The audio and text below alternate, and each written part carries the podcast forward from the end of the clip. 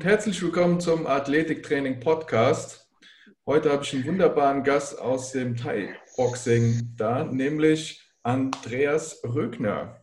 Ja, ich freue mich sehr, dass er da ist. Er ist der Inhaber vom äh, Mind Gym von der Thai Boxing School in Frankfurt und äh, er war sogar schon jahrelang in Thailand und hat dort sein Fachwerk gelernt. Ja, also Chapeau, äh, aber stell dich doch einfach mal selber vor.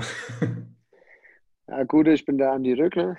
Ich äh, bin der Inhaber von Mind Gym, äh, Thai-Box-Trainer da und ja, habe mal ein paar Jährchen in Thailand gewohnt früher, habe viel Thai-Boxen gekämpft auch.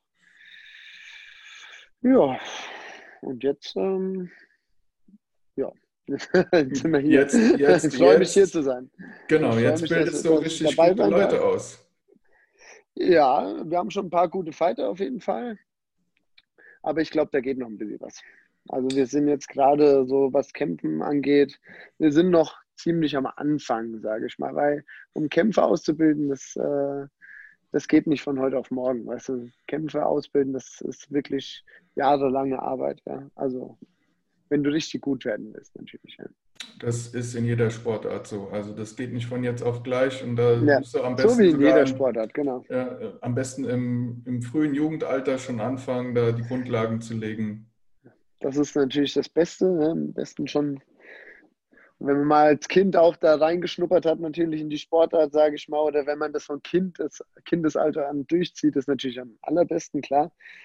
Aber wenn Kinder mit so einer Sportart so ein bisschen aufwachsen und auch wenn die dann erstmal eine Pause dazwischen haben, ja, das ist schon ein bisschen so ins Blut übergegangen, wenn du sowas früh machst. Ja. Genau. Ähm, erzähl doch mal ganz kurz, äh, wir haben ja im Vorgespräch kurz drüber geredet, wie du äh, nach Thailand gekommen bist, wie der ja, wieder die Idee gewachsen ist, äh, nach Thailand auszuwandern? Ja, also das war erstmal war die Idee nicht ähm, gewesen, auszuwandern. Wir wollten Urlaub machen und ich hatte kurz vorher in, Thai, also in Frankfurt mit dem Thai-Boxen angefangen. Und dann kam, wollten wir Urlaub machen und ich ja, dachte mir, okay, das kann man gut kombinieren. Ich würde mir das auch gerne mal vor Ort angucken, natürlich mit dem Thai-Boxen, ja. Und dann sind wir nach Thailand geflogen. Erstmal nur für, ich glaube, zehn Tage oder zwei Wochen war das. Also viel zu kurz. Musste ich erstmal da an den Chatlag, mit den Chatlag klarkommen. Ja klar. Ich war komplett überfordert, ey. Die ersten Tage, ey, ich habe vor allem die ersten, ich weiß noch, der erste Tag, wo ich da ankam, ich habe Thailand gehasst, ey. Ich kam da an, da hat es gepisst wie aus Eimern oh, ich war so abgefuckt und heiß und das Essen und so. Und irgendwie hatte ich direkt am ersten Tag, glaube ich, Durchfall bekommen von dem Essen. Mhm. Ach du Scheiße, ich war richtig abgefuckt. Und so am dritten Tag habe ich dann das Gym entdeckt. Und da, ab diesem Zeitpunkt, äh, war alles anders. Ja. Da war die große Liebe geweckt. Auf jeden Fall. Da, auch erstmal da wusste ich, wie wirklich Thai-Boxen funktioniert oder weil nee, nicht funktioniert. Das wusste ich noch lange nicht, wie Thai-Boxen funktioniert. Aber wie da trainiert wird und wie die Leute drauf sind, das war ein kompletter Unterschied natürlich zu dem, was ich hier kennengelernt habe, sage ich mal. Ja, auch wenn wir hier auch einen Thailänder hatten als Trainer, der Meister Tiang damals, der ist leider schon tot. Aber das war auch ein guter, cooler Trainer auf jeden Fall. Der hat das schon so versucht, ein bisschen hier so Teilzeit zu machen, aber ist natürlich, ähm, ja, es ist einfach unmöglich hier, wenn du alleine bist. Ja, ja. ja und dann hast du dort äh, ein paar Mal Urlaub gemacht, richtig? Und dann irgendwann, und dann irgendwann hast du gesagt, so, jetzt werden meine Zelte in Deutschland abgebaut rissen und jetzt äh, werde ich dort Fighter. um ehrlich zu sein, dass, also, dass ich da komplett auswandern werde, das wusste ich schon ziemlich früh, weil nach dem ersten Mal, wo ich da war, was ja viel zu kurz war, ähm, da bin ich ja ziemlich schnell dann schon nochmal hin, so für einen Monat. Und in dem Monat äh, habe ich mich komplett in Thailand verliebt. Also es war auch das Schlimmste für mich, nach diesem einen Monat Thailand da erstmal wieder wegzugehen. Ich hatte äh, wirklich keine Lust, nach Hause zu gehen. Und es ging dann auch ratzfatz. Ich hab, war zu Hause, habe die Wohnung gekündigt, alles äh, abgeholt, zum Vater gestellt, meine paar sieben Sachen mitgenommen und ab nach Thailand, ja, so. Ja. Genau. Ja, wie war dann die dann, erste dann, Zeit? dann war ich schon da erstmal. dann war ich ja, ja, die erste Zeit war aufregend. Ja, ich stelle es mir Ja, auch hart vor. Du kennst ja, also ich weiß nicht, ob du parallel da schon die Sprache gelernt hast, aber man Nein, kann ja die man nicht. Sprache erstmal nicht, ja, und äh, behilft sich so ein bisschen mit Englisch, ja, und Ja, ja, äh, musst du auch noch Behördengänge vielleicht machen oder sonst was, ja, weil du dann äh, Mhm. da vielleicht ein Auto brauchst. Oh, dein Bild ist weg. Jetzt bin ich wieder Okay. da, oder?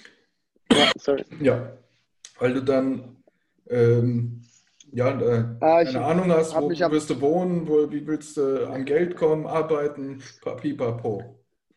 Nee, also das ist äh, ziemlich, also das wusste ich schon natürlich, nachdem ich das zweite Mal da war.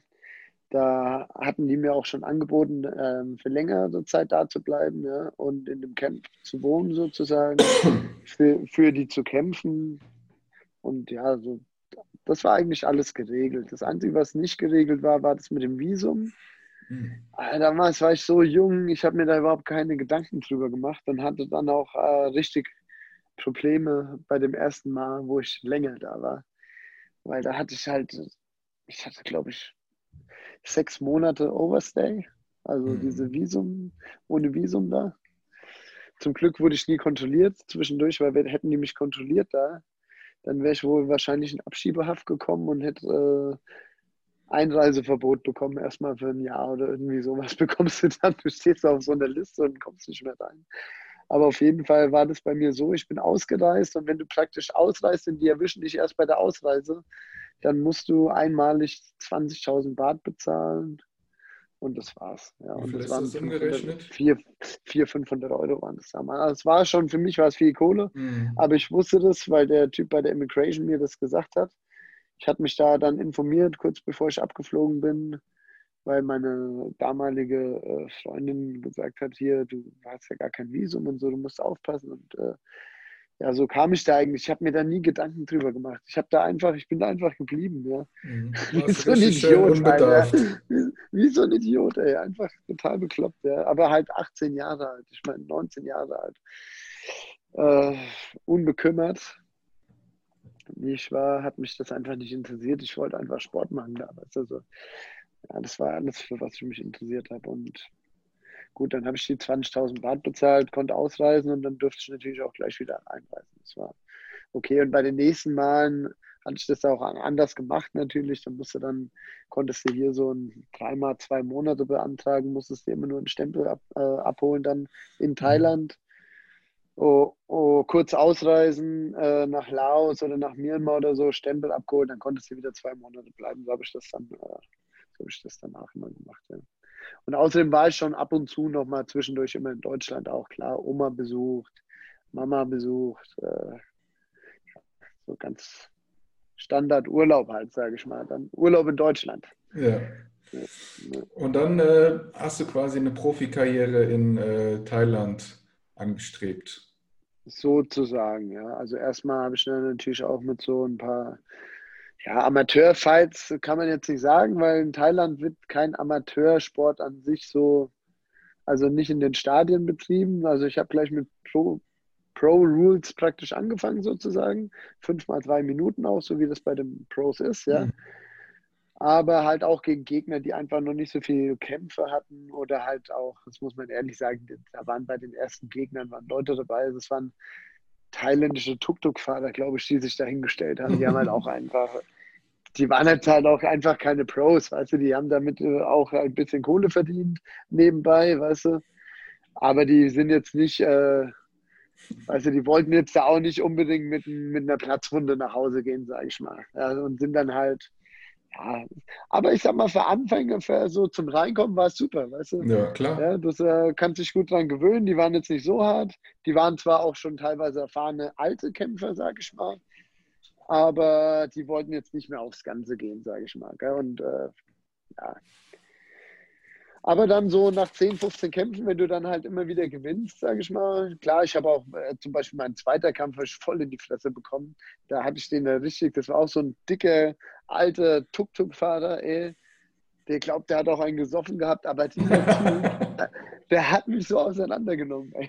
Ganz brutal. Äh, der hat wahrscheinlich kein Schmerzempfinden gehabt, wenn da er voll war. Auch, das, das, war ja, das war ja in dem ersten Monat, wo ich dann da war. Weißt du, so der zweite Besuch. Ein Monat war ich da und das war der zweite Kampf, den ich gemacht habe. Und danach konnte ich weder noch, äh, ich konnte weder kämpfen noch trainieren nach diesem Kampf, weil der hat so, der hat mich so auseinandergenommen. Ey. Naja, gut. Aber daraus habe ich gelernt. Der Innen-Low-Kick, der kommt heute nicht mehr. Den block ich heute. Seit meinem zweiten Kampf, Alter. Der hat mir mein Innenbein hier links vorne, das Innenbein, der hat mir das zu Matsch. Ich schwör's dir, das war Matsch. Das war grün und blau, aber der komplette Oberschenkel innen. Boah, ich habe noch nie sowas gesehen, ey. So ein Hämatom habe ich in meinem Leben noch nie wieder gehabt, ey. Ja, das ist halt die Erfahrung. Der wird es äh, nicht seit gestern gemacht haben. Vielleicht war er vielleicht zu alt, um noch ordentliche Kämpfe zu kriegen. Und dann hat er sich gedacht, ja. so ein Jungspund, den nehme ich jetzt mal auseinander und nehme das Geld mit. Ja, ich war auch total, ich war auch total übermotiviert. Ich habe den ersten Kampf gewonnen gehabt und habe gedacht, ich bin der King. Der King vom Thailand. Aber der alte Tuk-Tuk-Fahrer, der hat mir dann mal, ich habe schön auf den Boden der Tatsachen zurückgeholt. Ey. Das ist auch immer wichtig, ja, dass man quasi so einen Reality-Check immer mal wieder hat. Ja. ja, ja, ja, ja, klar. Ja, gut, aber ich meine, das war mein zweiter Kampf. Da hatte ich noch, da hatte ich noch wirklich ganz, ganz, ganz viel zu lernen. Ja. Und wie lange noch, äh, also, war dann deine Karriere in Thailand? Gut, ich habe in Thailand gelebt, bis ich 25 war. Das heißt, äh, gute sechs, sechs Jahre, sechseinhalb Jahre ungefähr. Mhm. Ja, eigentlich hat es so richtig erst angefangen mit den Kämpfen, wo ich dann aus Phuket äh, weggegangen bin. Ich war zwei Jahre in Phuket gewesen, habe mich da praktisch so eingekämpft, hat dann da auch schon ein paar gute Fights gehabt. Mhm. Auch schon ein, ein zwei äh, Titel da mitgenommen, sage ich mal, so Stadiontitel jetzt da unten halt, ja. Sind, sind jetzt nicht so viel wert, aber zumindest hatte ich schon mal ein bisschen was in der Tasche und bin dann ähm, umgezogen in, nach, so, nach Nordost-Thailand, nach Ubon Ratchathani. Und da war das eine ganz andere Welt. Also das war nochmal eine andere Welt wie Phuket. Also als ich von deutschen Training nach Phuket kam, was schon eine komplette Umstellung war, weil die halt viel härter trainiert haben. Die sind joggen gegangen jeden Tag, jeden Morgen. Da bin ich am Anfang umgefallen. Weißt du, so um 6 Uhr morgens, 30 Grad äh, acht Kilometer sind die nur gelaufen damals. Aber das war schon zu viel für mich eigentlich. Und dann nachmittags noch ein Training. Ich habe ja den ganzen Tag nur gepennt und trainiert eigentlich, also so mal was gegessen zwischendurch, gefühlt. Ja. Äh, als ich dann umgezogen bin nach Ubon, da war das Ganze noch mal extremer. Die sind halt jeden Tag irgendwie 15 Kilometer gelaufen, ja. Und haben dann noch trainiert morgens und haben dann nachmittags trainiert und haben jeden Tag eine Stunde geclincht. So, weißt du, das war komplett, also Clinching ist dieser Infight wie Ring, mhm. weißt du, wo die dann nur aneinander ziehen, knien, Bauch schlagen und das jeden Tag eine Stunde. Ich habe gedacht, ich, ich wusste gar nicht mehr, wo ich bin. Also, Hast du da auch einen Leistungssprung bei dir gemerkt, als du dann ja, auf jeden Fall, komplett. Ja, ja, komplett, komplett. Weil da war, also ich habe da auch die ersten, da habe ich da die ersten Kämpfe gemacht und das waren auch ganz andere Gegner. Die waren halt einfach, die haben einen anderen Kampfstil gehabt im Isan, die clinchen viel, weißt du, sind alles Clinch-Monster. Und da habe ich auch richtig in die Fresse erstmal bekommen, die ersten Kämpfe da. Ja. Auf jeden Fall. Und dann gab es halt auch schnell einen Leistungssprung. Wenn du halt gegen gute Leute kämpfst, dann verbesserst du dich von Kampf zu Kampf einfach. Ja. Ja, da gibt es so einen schönen Spruch, ähm, wenn du dauernd gegen Gurken kämpfst, dann wirst du irgendwann zur Gurke. Ja, und umgekehrt ist es halt genauso. Oder bleibst du Gurke. Ne? Ja. ja. gut, du kriegst vielleicht mal in die Fresse, aber du kannst so viel mitnehmen, von, wenn du gegen gute Leute kämpfst, weißt du. Äh, ja, es, ich denke schon, dass man ab und zu auch mal Gegner braucht, die jetzt nicht so stark sind. Oh, die klassischen Aufbaugegner. Ja, genau, das ist schon, aber natürlich darf man die sich nicht ein Leben lang aussuchen. Mhm, weil, ja.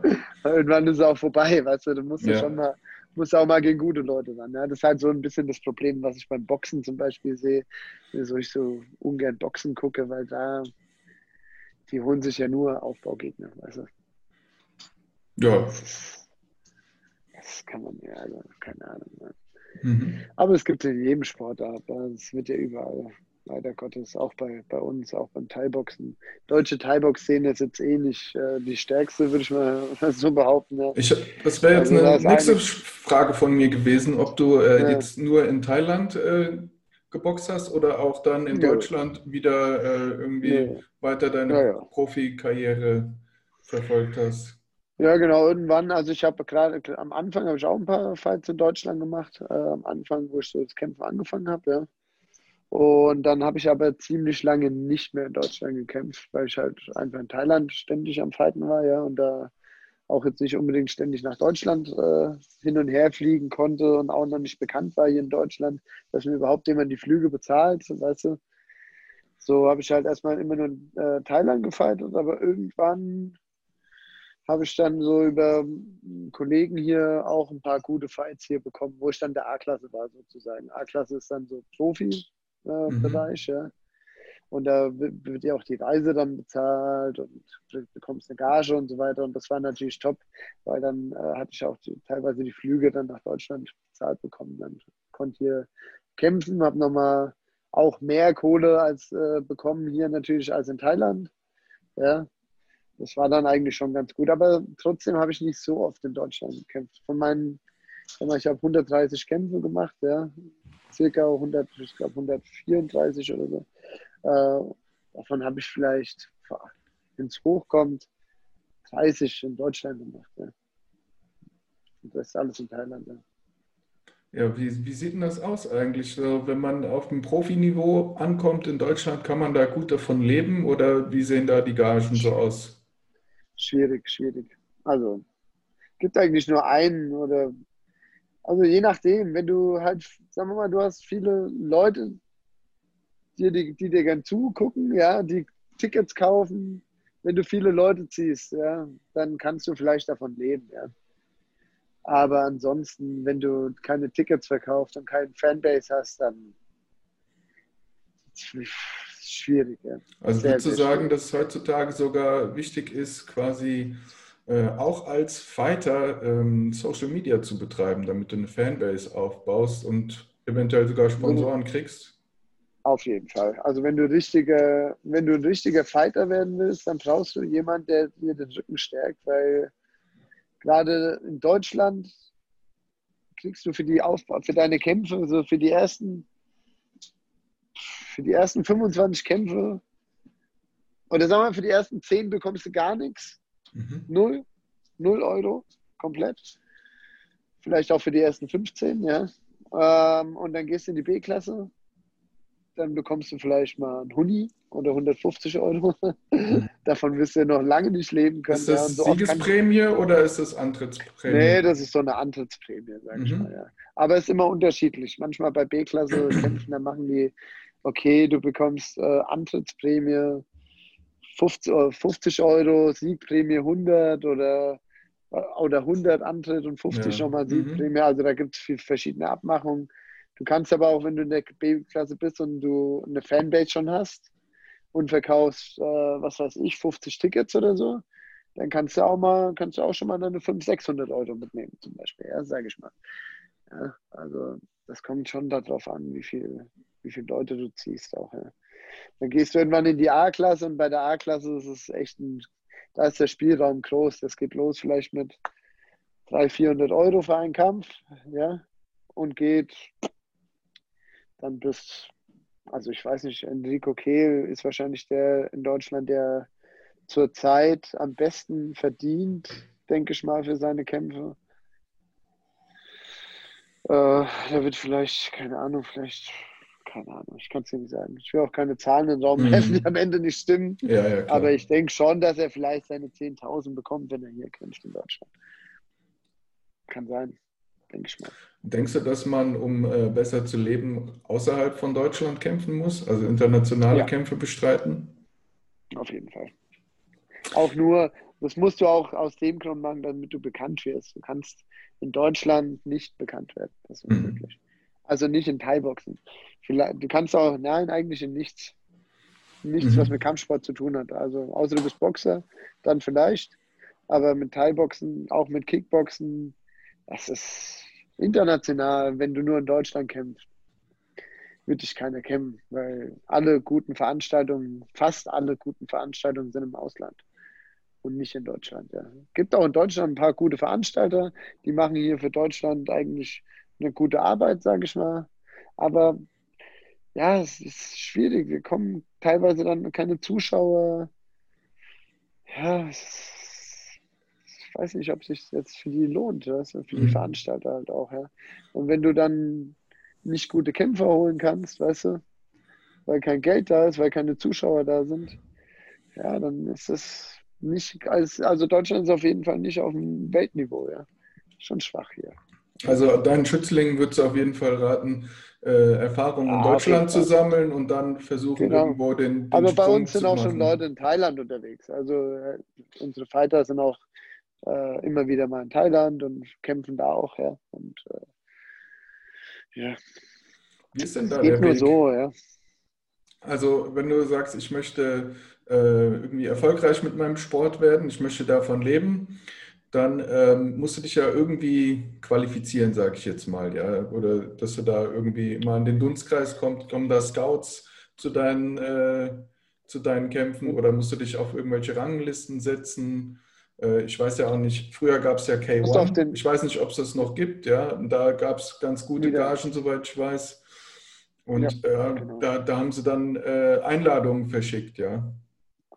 Genau, K1, also die Organisation K1 oder diese, das ist ja eigentlich auch, K1 ist ja eigentlich eine, eine wie soll ich sagen, was heißt Rules nochmal auf Deutsch? Äh, Regelwerk, ja. K1 ja, ist ein mhm. Regelwerk, ja, wo dann verschiedene Kampfsportarten praktisch äh, nach diesem, also praktisch Thai-Boxer treffen vielleicht auf Kickboxer oder so, mhm. ja. Und ähm, die kämpfen dann da gegeneinander. Dann gab es noch damals diese K1-Organisation aus Japan, kamen die, glaube ich, denke ich mal. Und die ja. hatten halt Kohle dahinter. Ja. Und da haben sich dann praktisch so die besten Kämpfer aus verschiedenen Sportarten da getroffen und haben dann da um den K1-Champion äh, gekämpft. Ja. Und da gab es auf jeden Fall, die haben gut Kohle verdient. Ja. Die haben gut Kohle verdient. Ich weiß gar nicht mehr, wie viel genau. Ich glaube, die Heavyweights haben besser verdient als die, mhm, als ist die meistens so, Mittelgewichte. Ja. Ähm, aber trotzdem haben die gute Gagen bezahlt. Ja. Heute gibt es ja Glory zum Beispiel als mhm. große Organisation oder One ist jetzt am Kommen. Die haben wahrscheinlich schon übernommen, ähm, denke ich mal, als beste Organisation für Kick und Thai-Boxen jetzt, glaube ich, so international. Das heißt One Championship, das ist in Asien meistens. Und die, da kämpfen auch viele Thais mit, die machen auch MMA. Mhm. Die machen auch äh, Stand-Up-Fights. Thais machen jetzt auch immer mehr okay. MMA, ja. Mhm. Ähm, Gibt es ein Gym in Singapur, das wird von äh, einem Thailänder geleitet oder ein Thailänder ist ja der Chef und die gehen auf MMA auch ein bisschen. Ne? Der veranstaltet auch diese One FC, dieser gleiche Typ, der das Gym da in Singapur hat. Und da sind viele gute alte Thai-Champions, sind da Trainer und äh, machen da auch äh, bisschen Bodenkampf und kämpfen auch MMA jetzt. Und finde ich eigentlich ganz geil und das finde ich auch, das finde ich auch ein interessanter Markt für Deutschland. Äh, vielleicht will ich da auch ein bisschen reinrutschen jetzt in diesen MMA, in diesen MMA-Bereich, ja, weil es wird immer Thai-Box ist einfach zu schwach. Ist einfach ja. zu schwach hier. leider. Also ich sehe das äh, sehr, sehr äh, massiv in Deutschland, dass MMA wächst. Also ja. die ganzen äh, Box-Gyms und äh, alle, alle, die so ein bisschen mit Kampfsport zu tun haben, fangen jetzt halt ja, an genau. mit so äh, BJJ auch anzu, anzubieten. Ähm, genau. Glaubst du, dass da die Entwicklung auch in Zukunft hingehen wird? Das heißt, dass man ja, dass alle Kampfsportler so ein bisschen dann irgendwann die Transition packen müssen, weil sie sonst ja kein Geld verdienen. Ja, ist ja auch praktisch so, wie K1 das gemacht hat. Die halt sagen, okay, wir, wir wollen die aus verschiedenen Kampfsportarten jetzt gucken, wer ist der Beste so ungefähr. Mhm. Was ist die beste Kampfsportart? Nur haben die halt keinen Bodenkampf dabei gehabt, sondern nur Stand-up ähm, ja. Stand-up-Fight-Sportarten, ja, und haben halt von den Thai-Boxern die wichtigsten Waffen weggenommen, einfach so, weißt du. Ja, Ellbogen und Clinch, weißt du, da sind halt die Thais am stärksten dazu, weißt du. Und beim äh, MMA aber ist das alles erlaubt. Und das ist, das ist eine geile Sache. wir müssen uns praktisch noch am Boden halt weit oder viel weiterentwickeln. Weißt du, muss der Bodenkampf musst du haben, weil wenn dich, wenn, wenn mich ein BJJ am Boden hat zum Beispiel, mhm. weißt du, dann wüsste ich überhaupt nicht, was ich machen soll. Weißt du, so. Ja. Also da muss man sich auch noch weiterentwickeln, aber ich denke, dass Thai-Boxer trotzdem sehr gut im MMA abschneiden werden, wenn die einen guten Thai-Style haben. Weißt du? Also ein Thai-Style vom vom Kampftyp her. Weißt du, Thai-Style, Thai-Boxen ist anders als ein Kickboxer zum Beispiel. Das ist eine komplette, ist was, ganz was anderes. Weißt du, so, ähm, das sieht anders aus, die kämpfen anders, die machen andere Aktionen. Ne? Und ich denke, richtiges Thai-Boxen für MMA kann gut sein. Ne? Und das will ich auch ein bisschen, das will ich jetzt anfangen, das ein bisschen in Deutschland äh, zu zeigen, wie geil das sein kann, wenn man gut Thai-Boxen kann. Also ich habe da mit einem anderen Bekannten von mir geredet, der hat ein Boxgym und der bietet jetzt ja. auch MMA an. Und der hat mir gesagt, die Leute kommen zu ihm und sagen, sie möchten mit MMA anfangen. Und das, ja, das Erste, was er sagt, ist, was kannst du denn? Ja. ja.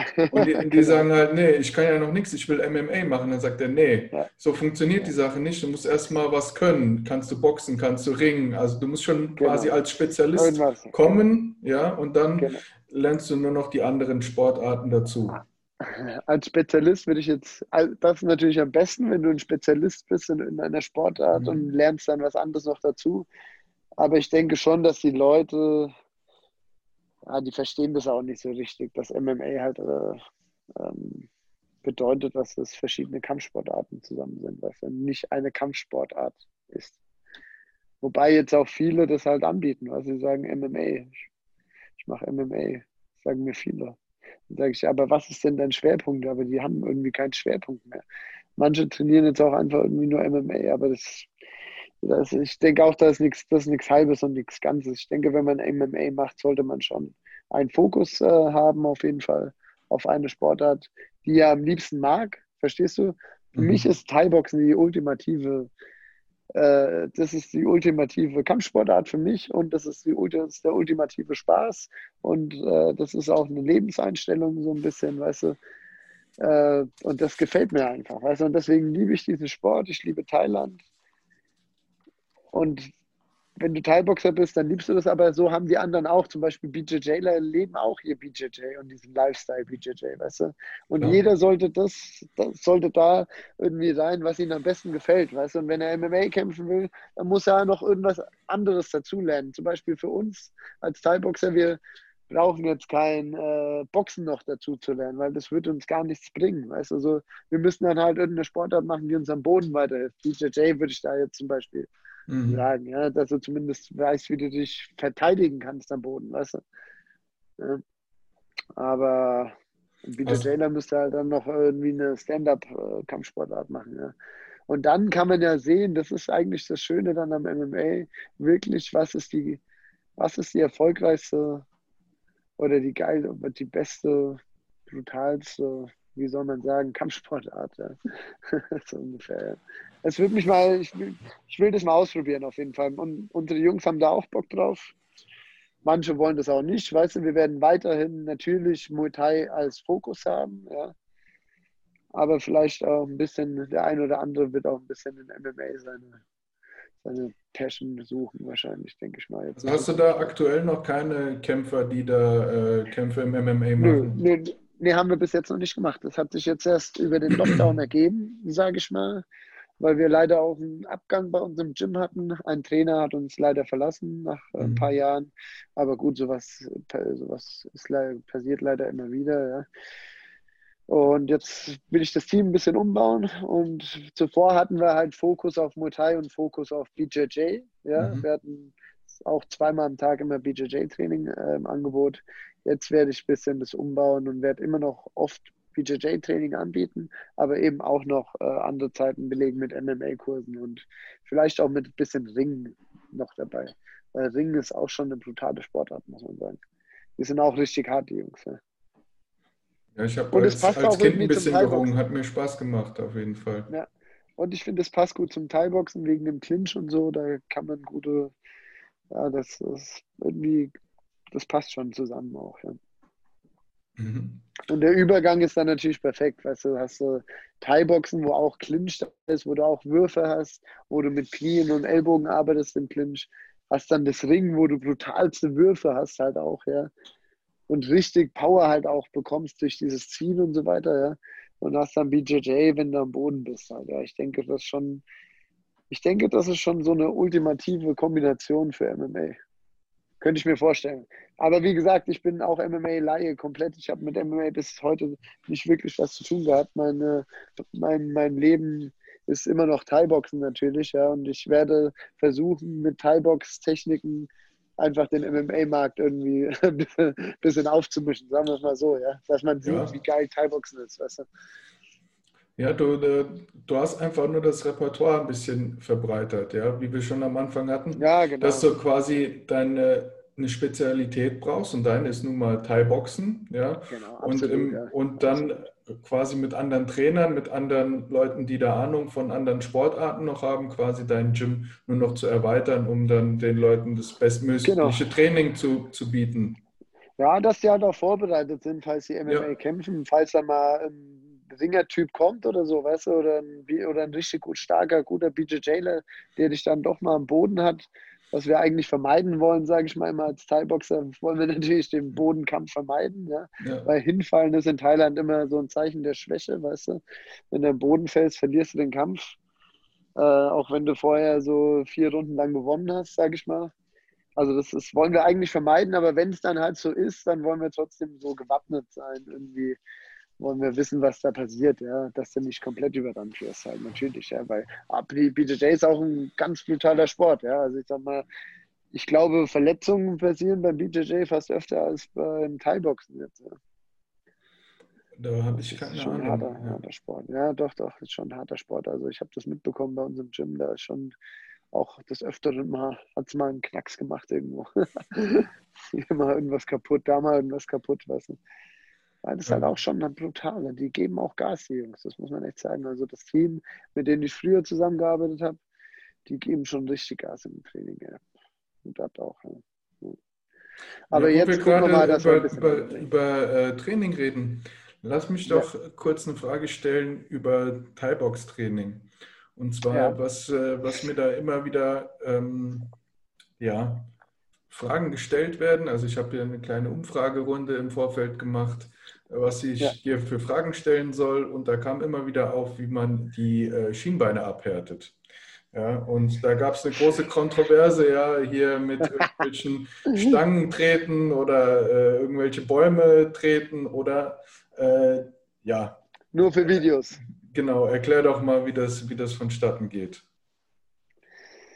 Also ich dachte ja auch, bevor ich nach Thailand bin, dass man das abhärtet mit äh, verschiedensten Wegen, Hölzern, Glasflaschen drüber rollen, äh, Hitze, keine Ahnung. Also wir haben da auch wirklich, wirklich, wirklich viel Scheiße gemacht mit unseren Schienbeinen. Und das Lustige ist, als ich das allererste Mal da in Thailand war, da hatte ich noch so richtige Spuren an meinen Schienbeinen, weil wir vorher immer mit dem Holz diese, diese Abschneiden, so, weißt du, so drüber gerieben haben wie so Geisteskranke und das war alles schon wund und rot und geschwollen und so. Und dann komme ich in Thailand an und habe die kurze Hose an. Und die gucken halt so auf meine Schienbeine schon die ganze Zeit. Und ich denke mir, wieso gucken die dann so und machen die das nicht und so. Und die so, was machst du mit deinen Schienbeinen und so? Wieso ist das so? Da habe ich denen erklärt, ach ja, wegen Abhärtung und so, weißt du. Unser Trainer hier, bevor ich bei den Thailändern war, der, der erster Thai-Box-Trainer, der war, ich weiß gar nicht, was für ein Landsmann das war.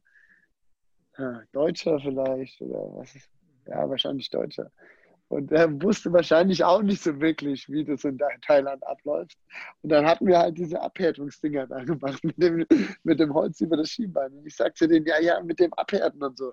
Das macht ihr doch auch und so. Und die, die haben sich totgelacht über mich. Die sagen, ey, du guckst so viel Fernsehen und so. ah, das, war mir, das war mir so peinlich dann. Aber gut, ja, so lernt man halt auch. Weißt du, die Thais härten ihre Schienbeine ab mit einfach mit Training, sage ich mal.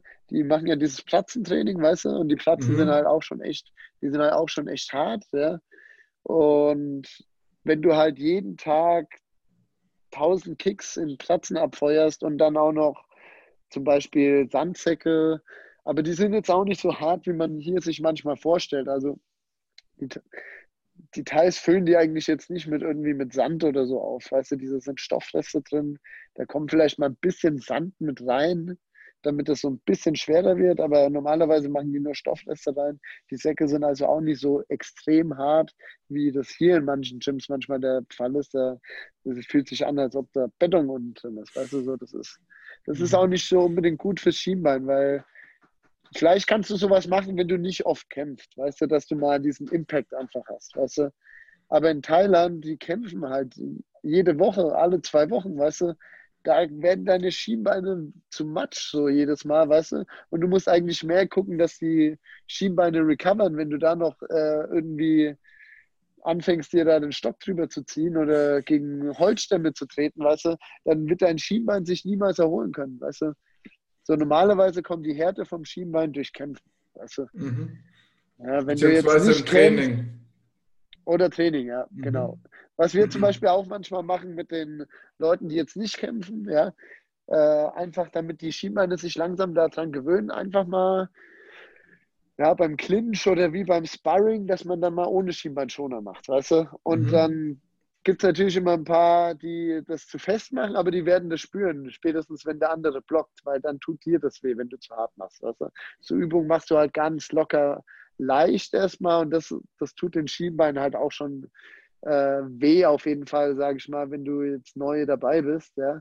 Irgendwann spürst du das aber auch gar nicht mehr, wenn du dann 50, 60 Kämpfe auf dem Konto hast irgendwann. Dann, klar, da, das ist dann ich will jetzt nicht sagen, das ist taub oder so, weil ich glaube, man kann sein Schienbein nicht taub stellen, glaube ich. Also ich habe auch noch Schmerzen manchmal im Schienbein, aber das, ich bin einfach schmerzunempfindlicher, glaube ich, in meinen Schienbeinen. Mhm. Als, und meine Schienbeine sind natürlich durch diese ganzen Kämpfe auch mehr abgehärtet, ja, das ist klar. Die Muskulatur darüber, über dem Knochen und der Knochen an sich, das wird mit 100 Kämpfen dann halt, ist anders als wie einer, der noch keinen einzigen Kampf gemacht hat. Äh, würdest du da auch raten, spezielles Krafttraining zu machen für den, äh, fürs Schienbein, also für die Muskulatur dort? Habe ich jetzt nie gemacht, aber ich kann eins sagen, ich denke, was die Thais auch ihre Schienbeine abhärtet, ist jeden Tag joggen zu gehen. Mhm. Auf Betonboden, nicht irgendwie im Wald. Äh, und zwar mit Schuhen, die keine Dämpfung mehr haben, sage ich mal, weil die keine Kohle haben, sich neue zu mhm. kaufen. Da tragen dann halt fünf Leute den gleichen Schuh so ungefähr. Und damit laufen die halt jeden Tag 15 Kilometer, was ist so fast, als ob du barfuß läufst. Und da laufen die sechsmal die Woche ihre 15 Kilometer mit. Und da habe ich einfach gemerkt, äh, wenn ich das mache, das sind meine Beine unten auch schon so brutal hart dadurch. Also nicht äh, jetzt zwar mit guten Schuhen habe ich das immer gemacht, klar, aber ich denke, wenn du das mit und durch dieses ständige Laufen und viele Laufen kommt mir vor, als ob auch das Schienbein schon härter wird und deine Beine insgesamt werden härter dadurch, weißt du, auf harten Untergrund viel laufen so und das ist ja eine, das ist ja, da sind ja Details, also wer nicht läuft, der kämpft nicht in Thailand, weißt du, so das mhm. ist eine Haupt das ist so die, eine Haupttrainingseinheit in Thailand. Jeden Tag ist einfach joggen zu gehen, also 15 Kilometer. Dann machen die halt noch Sprints jetzt mittlerweile äh, auch noch mit dazu, aber diese 15 Kilometer jeden Tag, die machen die trotzdem, du. Und da laufen die jetzt auch nicht besonders schnell oder so. Hauptsache, die laufen die so ungefähr, weißt du. Mhm. Und das macht die Beine hart auf jeden Fall. Das macht auch die Skibeine hart. Ja. Ähm, wie sieht es denn aus mit Beweglichkeit? Also wie wichtig ja. würdest du sagen, ist äh, Beweglichkeitstraining für einen Thai-Boxer? Ähm, hier in Deutschland äh, auf jeden Fall wichtiger als in Thailand vor Ort. Wobei da hätte ich mir wahrscheinlich auch, hätte das einer mit mir gemacht, hätte ich das wahrscheinlich auch mehr gemacht, sage ich mal. Aber die Thais machen halt gar kein, die Thais machen überhaupt gar kein Stretching. gar nicht. Wie kommt's? Ja, die brauchen das nicht, keine Ahnung. Die sind einfach so total beweglich, keine Ahnung. Die machen das nicht. Die machen so ein bisschen, gehen mal in die Hocke, die ziehen die Knie ein bisschen hoch. Weißt du, da ist eh immer warm. Deine Muskulatur ist immer warm. Du fängst da an, fünf Minuten Seilspringen, du schwitzt schon am ganzen Körper und dann kannst du dein Bein hochheben ohne Probleme. Weißt du, so, das war halt bei mir auch so. Ich habe einfach dieses, dieses Dehnen nicht gemacht oder nicht gebraucht. Nach dem Training manchmal so ein bisschen, also machen auch Details so ein bisschen zum Auslockern, sage ich mal, ja.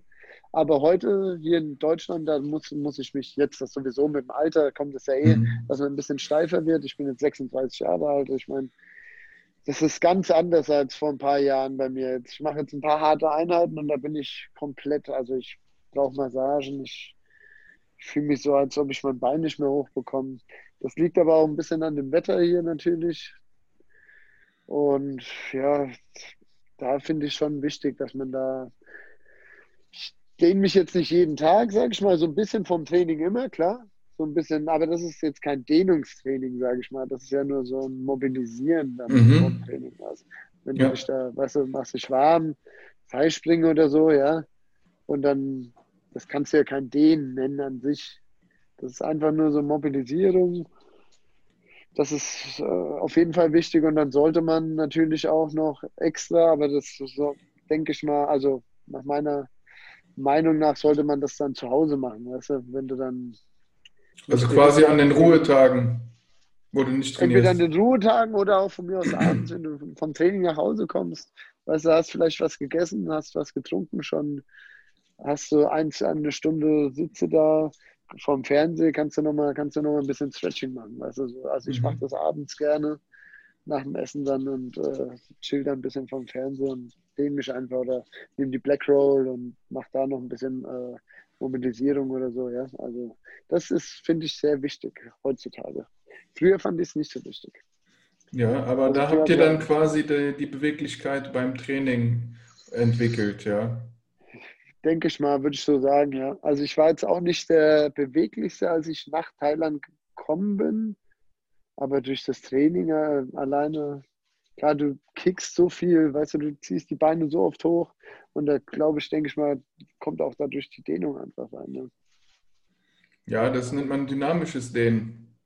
Ja, ja, also es ist nicht statisch irgendwo, dass du dich in diese Position reindrückst und dann da bleibst, sondern du bewegst halt immer das Bein und immer ein Stückchen genau. höher und dadurch kommt genau. dann die genau. Beweglichkeit zustande. Und wenn du halt 1000 Kicks am Tag, am Tag machst, dann hat das ein, äh, kommt die Härte ins Schienbein und die Beweglichkeit ins Bein auf jeden Fall.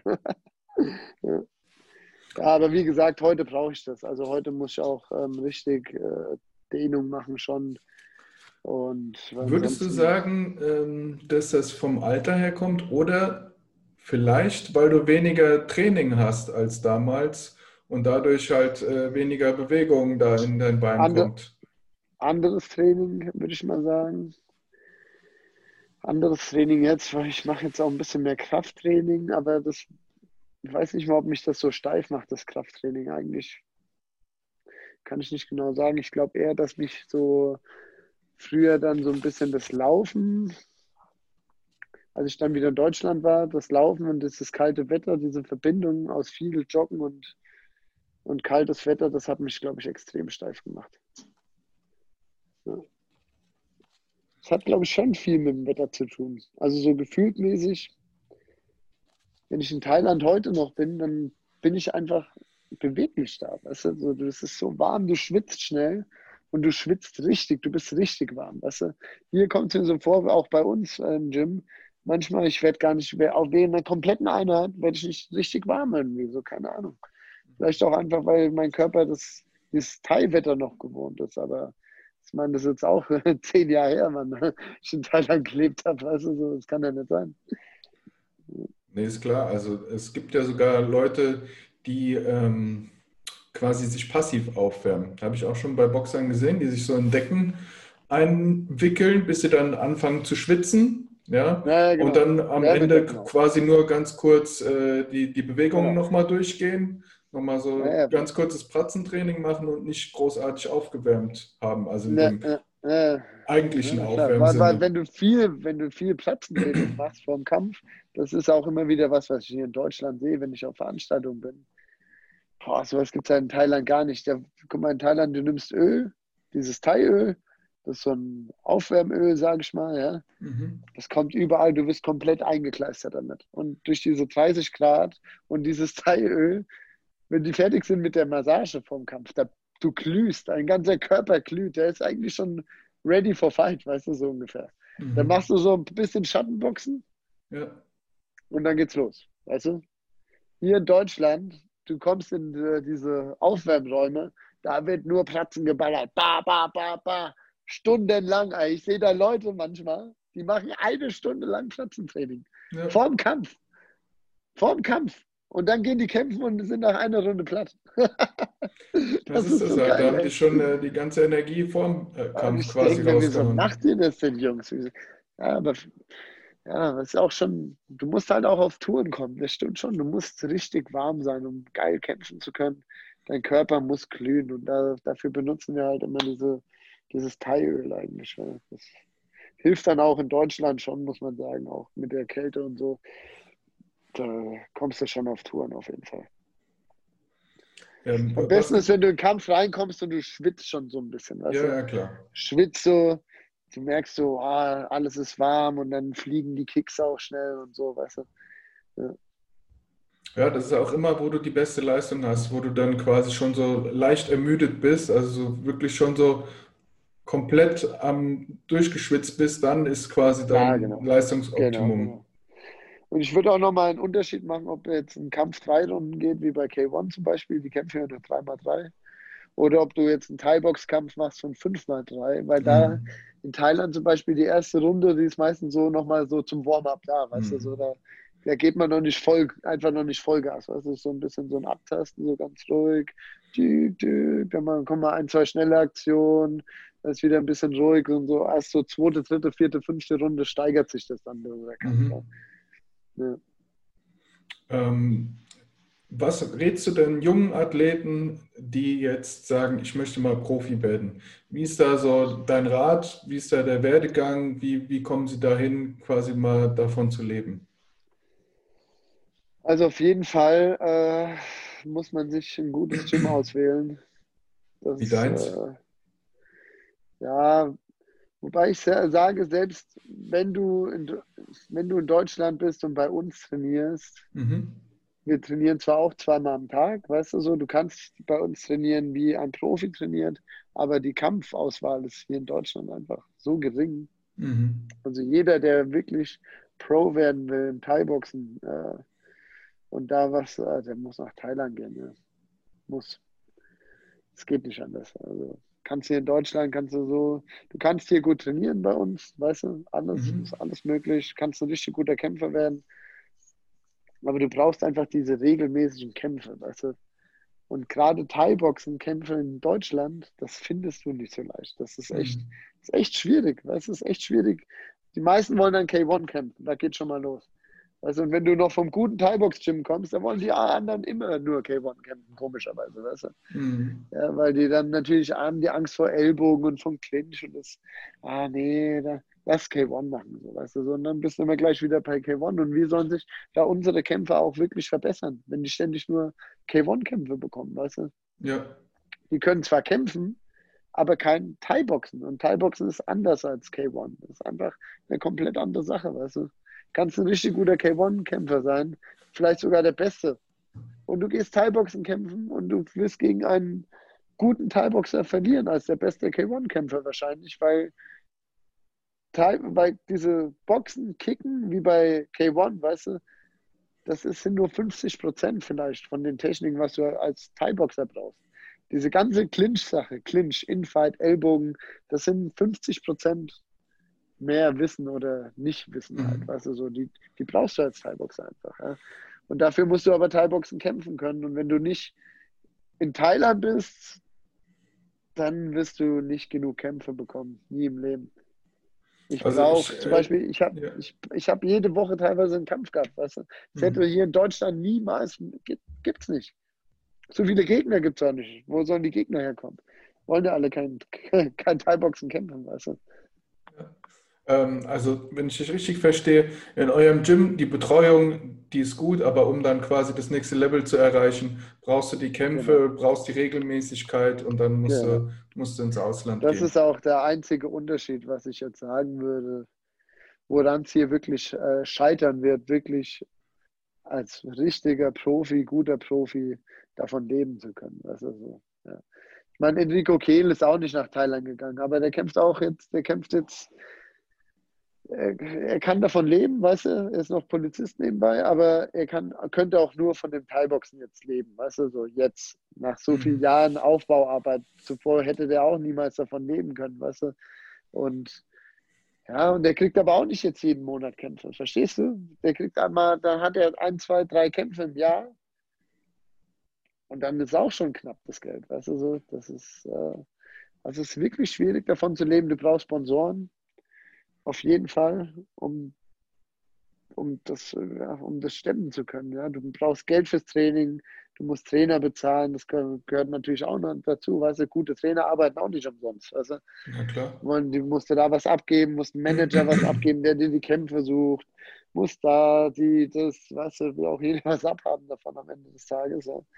Also wir sind nicht beim Fußball bei uns auf jeden Fall. Da musst du schon viel Leidenschaft mitbringen und Eigenengagement und Durchhaltevermögen. Was denkst du, in welchem ja. Land äh, könnte man quasi den meisten Profit rausholen? Also ich, ich glaube jetzt mit Thailand. Thailand, Thailand. Ja. ja. Auf jeden Fall. Ja. Da könntest du am besten, so da, am besten davon leben. Auf jeden Fall. Und von da aus äh, kommst du auch zu allen, also alle guten, wenn du schon einen Namen hast, weißt du, alle guten Veranstalter werden dich holen, weißt du, und werden dich einfliegen lassen von Thailand aus, so, weißt du. Aber aus Deutschland so, wer holt einen Fighter aus Deutschland? Das interessiert die Welt nicht, weißt du? Mhm. Das interessiert die Welt nicht, weißt du? Die wollen nicht. Wenn du jetzt aber ein Deutscher bist, der in Thailand lebt und für keine Ahnung was äh, kämpft, und die werden, ha, wer ist der Deutsche da? Der trainiert da und hat da schon ein paar gute Thais gekämpft, eventuell in Thailand, weißt du? Sagen die, okay, den können, den können wir mal holen, weißt du? Ja. Rico Kehl ist international auch sehr bekannt geworden, weil er Burkau einmal geschlagen hat. Ob es jetzt ein richtiger Sieg war oder nicht, ist er mal dahingestellt, aber er hat ihn laut, laut Regelwerk hat er ihn geschlagen dann und hat K1, äh, ist K1 Max Champion geworden. Weißt du? Das ist schon, kein Deutscher war das vorher. Nur Enrico Kehl. Das ist schon auf jeden Fall eine gute Nummer. Ja? Ähm, kann halt auch davon leben. Ja. Aber er ist der Einzige, glaube ich. Mhm. Ich sehe es ja immer mehr, dass jetzt, äh, also früher war es zumindest so, dass Kampfsport einen schlechten Ruf hatte. Ja, das war so ein bisschen so ja, ja. Die Kriminalitätsschiene. Ja. Schmuddelecke. Genau, aber ich, ich, sehe das immer mehr, dass das äh, in der Mitte der Gesellschaft angekommen wird. Also auch wirklich Leute äh, so Kampfsport betreiben, die in äh, hohen Positionen sind. Ja, ja. Ähm, ja, was machst du dafür verantwortlich, dass es so eine Beliebtheit jetzt hat? Also erstens mal natürlich der Sport an sich. Ja? Mhm. Ähm, das Training ist brutal hart. Die Leute wollen hart trainieren. Die Leute wollen sich auch verteidigen können. Und da mhm. ist Thai-Boxen natürlich, wie, wie ich schon gesagt habe, meiner Meinung nach gibt es keinen Stand-up-Kampfsport, der Thai-Boxen das Wasser reichen kann, weil du hast einfach die meisten Techniken da. Also du hast alle Hände, Beine, Füße, Ellbogen, Knie, du hast Clinch, du hast, äh, ja, das ist einfach fast komplett, außer dass kein Bodenkampf dabei ist. Ja.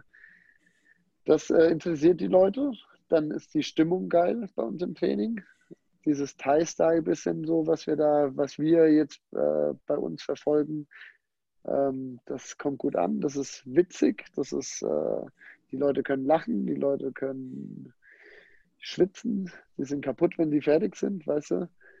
Ähm, und äh, das ist so eine Sache. Und die andere Sache sind natürlich auch, dass die Gyms sich verändert haben. Früher hat es da halt wirklich so Hinterhof-Gyms, weißt du, da wo ich angefangen habe, Offenbach, Kaiserlei, halt auch nur Unterwelttypen da trainiert, weißt du so. Ja, welcher normale Geschäftsmann, sage ich mal, will da hingehen. Ja? Die gab es früher auch schon ein paar hier und da, aber nicht die Masse, sage ich mal. Und heute mit so schöneren Gyms, weißt du, ist ein bisschen, hast du Duschen drin, hast du Umkleide drin, hast du nette Trainer vielleicht auch mhm. noch ein paar. ähm, da gehen Frauen hin, da gehen Kinder hin, weißt du, so das Ganze ja, das hat sich alles verändert halt, weißt du, so. aber das hat, glaube ich, damit zu tun, dass der Sport einfach geil ist. Also der Sport ist geil, die Gyms haben sich verändert, Trainer haben sich ein bisschen verändert auch natürlich, ja.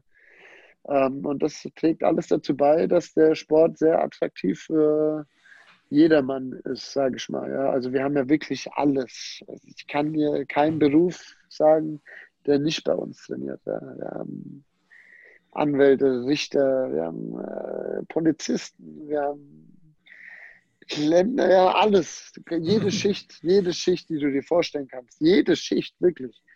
Und die trainieren da alle miteinander, verstehst du, obwohl die sich vielleicht auch auf der Straße vielleicht gar nicht so, weißt du, so, die würden, würden sich niemals, aber da trainieren die halt zusammen und sind happy zusammen, weil die wegen Thai-Boxen einkommen, weißt du, weil die was lernen wollen und äh, weil die Spaß haben wollen, weil die sich ein bisschen kloppen wollen vielleicht auch, weißt du, so, das ist ja auch mal ganz lustig, weißt du, mhm. wir hauen uns jetzt da nicht die Fresse ein, das war eben auch noch ein Ding früher, weißt du, was heute halt bei uns zum Beispiel äh, nicht gemacht wird. Früher bist du dahin, also so ging es mir auch, ja, das erste Mal, die ersten Male und wurde dann halt da in den Ring gestellt und dann kamen halt ein paar Jungs und haben uns in die Fresse gehauen, weißt du.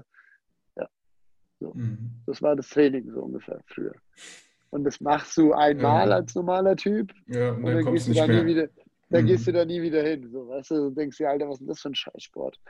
Wir achten halt da penibel drauf, dass da nicht zu hart Sparring gemacht wird, dass die Leute vorsichtig sind, aber trotzdem gut miteinander trainieren und auch hart trainieren, aber nicht zu hart Sparring machen einfach. Weißt du, da musst du, da musst du aufpassen. Weißt du, wenn das jetzt Kämpfer von uns sind, die einen wichtigen Kampf vor der Tür haben und jetzt so acht Wochen vorm Kampf sind zum Beispiel, dann machen die auch mal hartes Sparring, weißt du? Da knallt es dann auch richtig. Aber die Jungs, die wissen auch, was sie machen, weißt du? Und das sind zwei Kämpfer miteinander. Aber so die normale, äh, äh, die normale Gruppe, sage ich mal, von Leuten, die jetzt da hinkommen, um fit zu werden, um ein bisschen kämpfen zu lernen, um Spaß zu haben, die sollen äh, also gemäßigtes Sparring machen, weißt du, also mit vielleicht 60, 70 Prozent, dann mhm. passiert da nicht so viel, da sind Trainer da, die da drauf aufpassen, weißt du, das kann immer mal sich hochspielen, das ist auch gar kein Problem. Aber dann muss man sagen, okay, jetzt wieder locker weiter und dann geht es auch locker weiter. Du? Wenn du das halt nicht kontrollierst als Trainer, sage ich mal, oder als verantwortliche Person, dann gibt es immer wieder Stress in solchen Gyms. Weißt du, das mhm. gab es früher immer. Die werden sich gegenseitig, ja, ich warte vor dem Gym auf dich, ich steche dir, bla bla bla bla. Mhm. Weißt du, und dann sind auch die normalen Leute weg, wenn du solche Natürlich. Probleme hast. Natürlich. Wir hatten so Probleme vielleicht einmal oder so, weißt du, vielleicht einmal. Vielleicht, aber ich weiß es gar nicht mehr. Ich kann mich an keine Situation jetzt so erinnern, Einmal musste ich jemand rauswerfen, weil der hat es einfach nicht verstanden. Weißt du, mhm. der kam von einem anderen Gym zum Beispiel zu uns und der kam immer nur zum Sparring und hat immer die schlechten Leute zum Beispiel äh, sich ausgesucht und hat die dann weggefeuert. Das habe ich, das habe ich ein paar Mal mir angeguckt und habe ihn immer wieder ermahnt, weißt du. Aber er konnte es einfach nicht. Und das war der erste und einzige Typ, den ich jemals aus dem Gym rausgekommen mhm. habe, weißt du. Aber er hat es halt einfach nicht verstanden, weißt du. Ja, Normalerweise, wenn ich, wenn ich, mit Leuten rede, weißt du, die machen es dann anders, weißt du, weil, ja, die haben schon Respekt, sage ich jetzt mal so. Aber der eine hat es halt mal einmal nicht verstanden, gut, der ist dann rausgeflogen sagt, sowas, sowas wollen wir nicht, weißt du, ich habe auch keinen Bock auf Stress da. Das muss cool sein, die Leute müssen sich da sicher, unsere Mitglieder müssen sich sicher fühlen, weißt du, äh, dass da auch nichts passiert und wir passen darauf auf. Und das mögen die Leute jetzt. Und das mögen die Leute nicht nur bei uns, sondern das mögen die Leute auch in vielen, vielen anderen Gyms, äh, die auch sehr, sehr, sehr, sehr gute Arbeit machen äh, und den Sport auch fördern, sage ich mal. Der Sport wird bekannter. Ja, jetzt, äh, wenn es dann noch gute Veranstaltungen gibt, äh, sage ich mal, dann kann der Sport auch wachsen in Deutschland. Aber ja, es ist ein schwieriger Markt hier in Deutschland, auf jeden Fall. Da ist Frankreich weit uns voraus, Italien, mhm. sogar die Schweiz, glaube ich, und äh, also da sind alle Länder um uns herum, glaube ich, äh, uns ein bisschen voraus, was Thai-Boxen angeht, weil hier wird dann viel, ja, viel wollen immer Thai-Boxen machen, aber dann ist es doch wieder K1, weißt du so. Ja.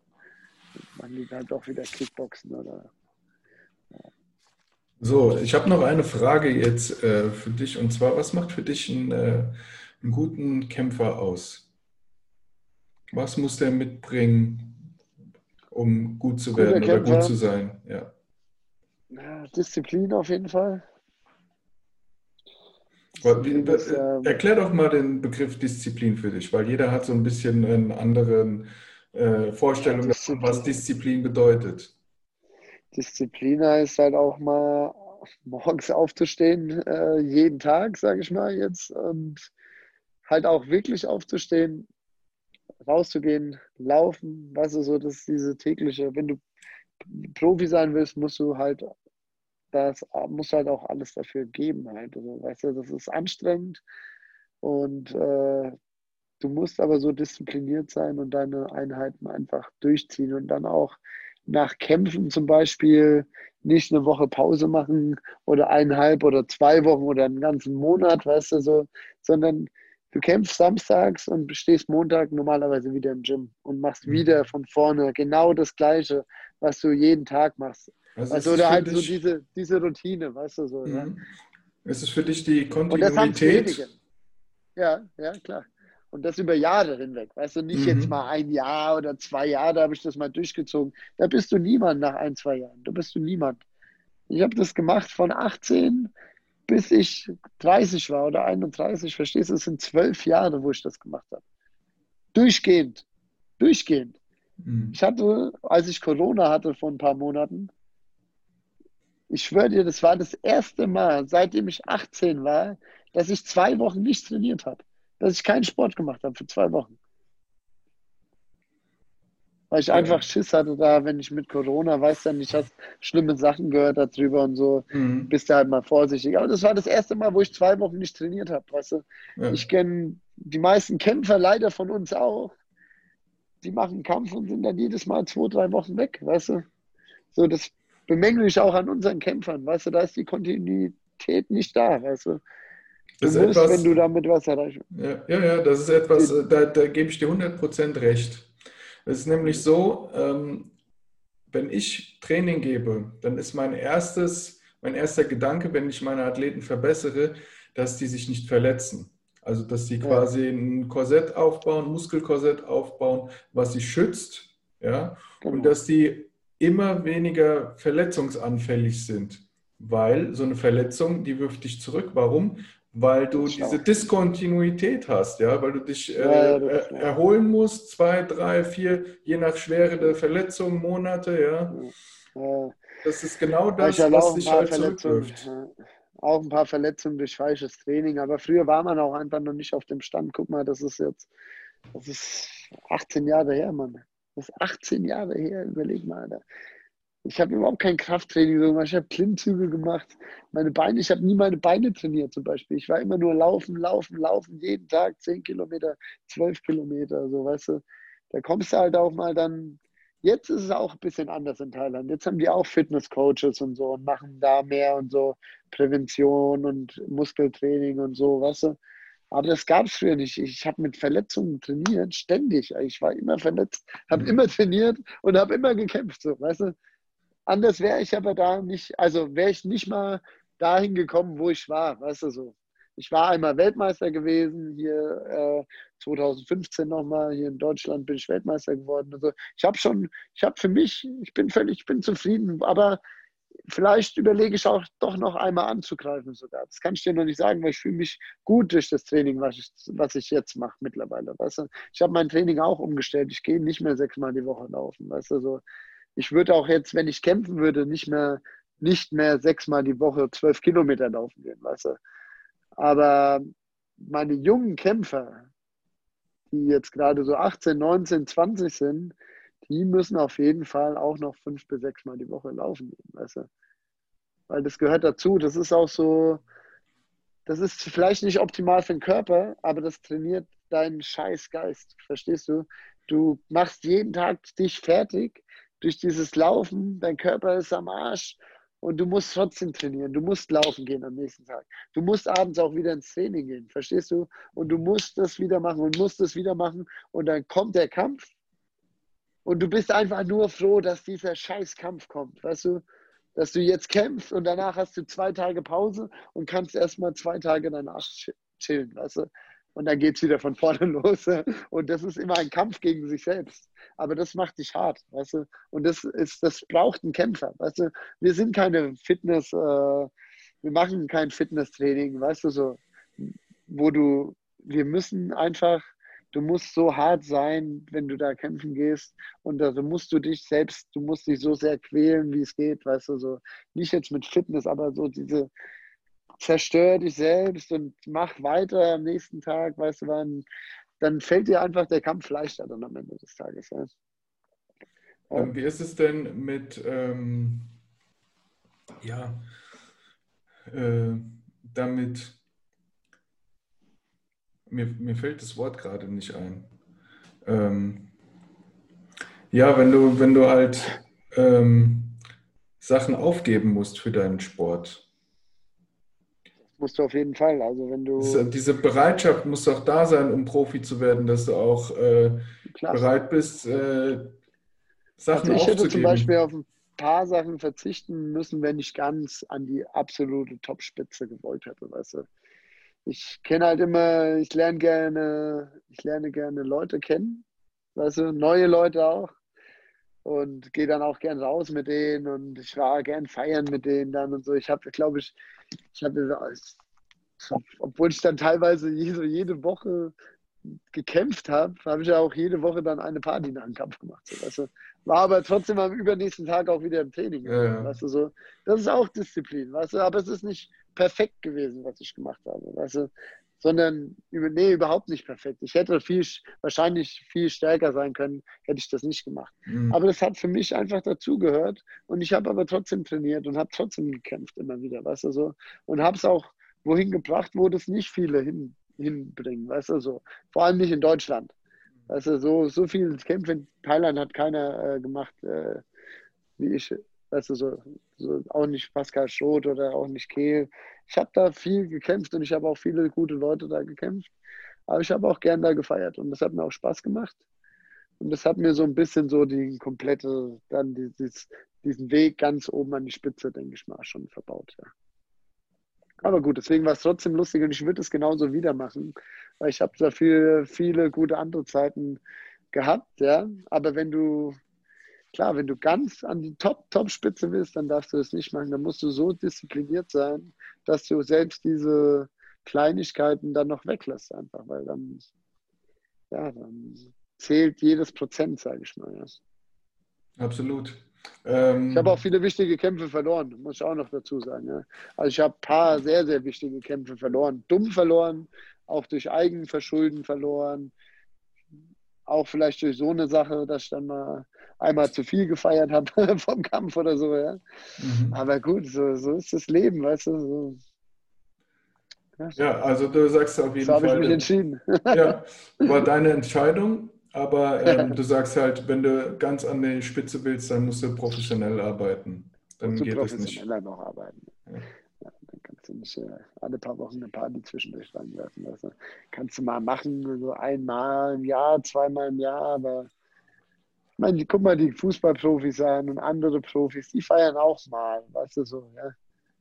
Aber Fußball, zum Beispiel so Mannschaftssportarten, ist auch wieder ein bisschen was anderes als Fightsport, wo du alleine da stehst und äh, ganz alleine fit sein musst. Wobei ich gehört habe, die äh, Fußballer, die Profis von heute, die sind da wie, wie so wie nun, die feiern nicht mehr. Ja, also diese Zeiten von ja, nicht, früher, die sind nicht mehr so vorbei. Mit, ja, aber, ja, ja, so Mario Basler und so, jetzt ja, würde ich genau. auch mal sagen, sowas ist jetzt nicht mehr der Fall, aber mhm. die feiern trotzdem auch, mit mhm. Sicherheit.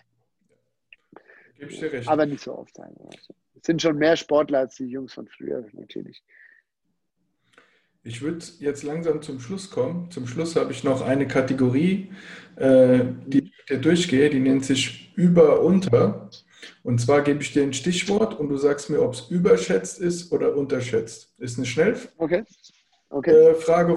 Okay. Äh, du sagst mir quasi, ob es über- oder unterschätzt ist und wenn du möchtest, kannst du es auch noch gerne begründen. Okay, okay, okay. Äh, Herz. Herz, äh, also Herz ist, Herz ist das Wichtigste wahrscheinlich im Kampfsport. Ja. Ähm, also beim Thai-Boxen, beim Kampfsport generell. Weil es gibt viele gute Kämpfer, die können bis zu einem bestimmten Moment gut sein. Und dann fehlt bei denen das Herz einfach. Weißt du, wenn das Herz fehlt, dann brichst du ein beim Kampf. Das, Ja, also unterschätzt. Also ohne Her ja, komplett unterschätzt auf jeden Fall. Ähm, bei vielen. Aber wenn du wirklich in dem Sport bist, weißt du, dass es das Wichtigste wahrscheinlich ist. Okay. Manchmal ist es wichtiger als Technik, ja. Wobei Technik ist auch wichtig, aber. Ja, ja nehme nicht zu viel ohne, vorweg. Ich habe ja noch ein paar Herz Sachen auf der Liste. Ah, okay. ähm, Ausdauer. Ausdauer. Ausdauer beim Teilboxen auch unterschätzt. Mhm. Deckungsarbeit. Ja, Deckungsarbeit könnte man jetzt sagen, überschätzt, wenn du gute Nehmerqualitäten hast. Kommt drauf an, wie viel du einstecken musst. genau, dass, äh, wenn du ein gutes Herz hast, brauchst du nicht so gute, brauchst du nicht so gute Nehmerqualitäten. wenn du kein gutes Herz hast, dafür umso mehr dann. Ne? Also Deckungsarbeit über- oder unterschätzt oder ist genau richtig?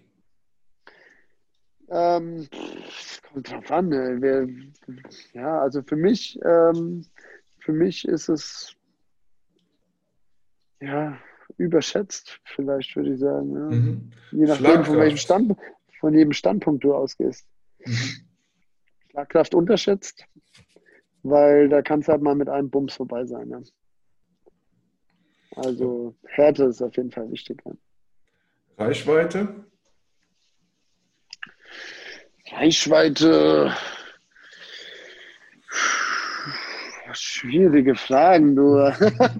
Schwierige Fragen. Reichweite. Habe ich mir extra ausgesucht, ne? Soll ja nicht zu einfach werden. Es ist auch unterschiedlich. Dem einen ist, für den einen ist Reichweite gut, für den anderen ist es nicht gut, ja.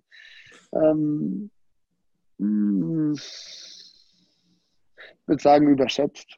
Mhm. Weil man auch mit wenig Reichweite schon viel erreichen kann. Kampferfahrung. Kampferfahrung unterschätzt.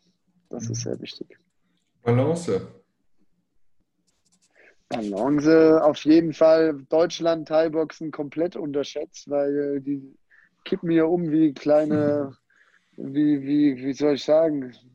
Ja, es sieht manchmal aus wie Wackelpudding hier, wenn die hier kämpfen. Weißt du, die kicken, wird ein, äh, wird ein, die fangen den Kick, die fallen um. Weißt du, so. Das ist halt in Thailand zum Beispiel in Thailand, die fallen halt nicht, weißt du, die haben so eine Balance, die Jungs, das ist so brutal, die kriegst du einfach nicht um. Ja. Und deswegen würde ich sagen, in Deutschland auf jeden Fall unterschätzt. Variabilität im Kampfstil. Ab einem gewissen Level äh, unterschätzt, wichtig. Ab, äh, also im unteren Bereich eher überschätzt, weil da ist es überhaupt nicht wichtig. Mhm. Okay. Für, für eher Leute mit wenig Kämpfen, verstehst du? Klar. Weil da kommt es auf andere Sachen mehr an, die wichtiger sind, auf jeden Fall, als äh, vari, vari, variabel zu sein. Da ist erstmal wichtig, dass du ein einen Stil wahrscheinlich hast, den du gut mhm. verfolgen kannst, als sehr variabel zu sein. Weißt du? Das ja. kommt dann später, wenn die Gegner besser werden und dann kann sich einer schnell auf deinen auf deinen Kampf, Kampfstil einstellen zum Beispiel. Dann ist es mhm. wichtiger, dass du variabel bist und dass du schnell umstellen kannst, vielleicht eine andere Ta Taktik äh, übernehmen kannst oder so. Das denke ich eher kommt dann erst später. Ja, mein Podcast ist hiermit äh, beendet, aber sag doch nochmal den Leuten da draußen, wie sie dich erreichen können, wenn sie äh, bei dir Training machen wollen, wenn die sagen, du bist der Mann, bei dem ich Thai-Boxen lernen möchte. Wie kann man dich erreichen? Am besten erreicht ihr mich entweder bei Facebook oder Instagram oder ganz normal bei unserer E-Mail-Adresse äh, info at mindgym.de. Mhm. Da könnt ihr mich anschreiben, da können wir Training buchen oder wie oder uns unterhalten oder keine ja. Ahnung, auf was auch immer ihr Bock habt. Äh, wenn ihr Fragen habt, könnt ihr mich auf jeden Fall ganz einfach unter Facebook, mein Name Andi Röckner, könnt ihr, könnt ihr mich anschreiben. Und ich werde versuchen, so schnell wie es geht zu antworten. Alles klar. Ja, dann ähm, ich werde das auf jeden Fall auf YouTube noch einblenden. Ich hoffe, die Folge hat euch auch so gut gefallen wie mir. Ich denke, ihr konntet auf jeden Fall ah, sehr viel mit, mitnehmen und ähm, ich denke, wir haben hier ein paar richtig gute, wissenswerte Diamanten vom guten Andi bekommen, wie man ein guter Teilboxer wird. Und ja, wenn euch das gefallen hat, immer gerne die Folge teilen, äh, liken, wie auch immer. Ihr kennt ja die ganze Sache. Abonnieren, Likes geben und wir sind dann raus.